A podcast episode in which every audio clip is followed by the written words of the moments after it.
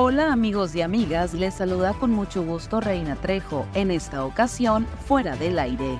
Estas son las cinco notas que debes saber antes de salir de casa. Elementos de la Agencia Ministerial de Investigación Criminal lograron la captura de Julio César, de 25 años de edad, por su probable responsabilidad por el delito de feminicidio en grado de tentativa en perjuicio de Marcy, de 45 años. Esto en la comunidad de Minas Nuevas, en el municipio de Álamos, Sonora. La primera mitad del mes de noviembre, Sonora se mantendrá frío por un nuevo frente que iniciará el miércoles 8 de noviembre, según información de Protección Civil.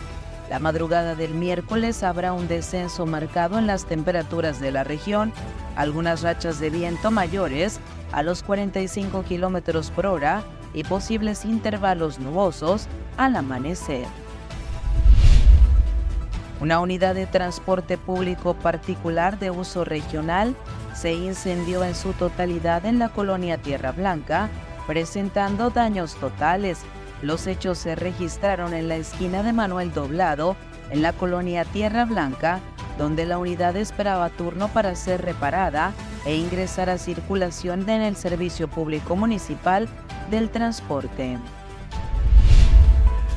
El diputado local por el Distrito 19, Próspero Valenzuela Muñer, anunció en su cuenta de Facebook que se inscribió ante la Comisión Nacional de Elección de Morena para competir por la coordinación para la defensa del voto de la Cuarta T en el Distrito Electoral Federal 07.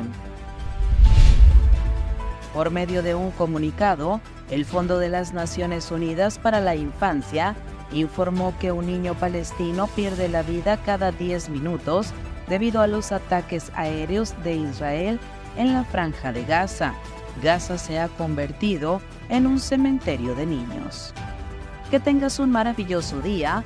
Para fuera del aire, Reina Trejo.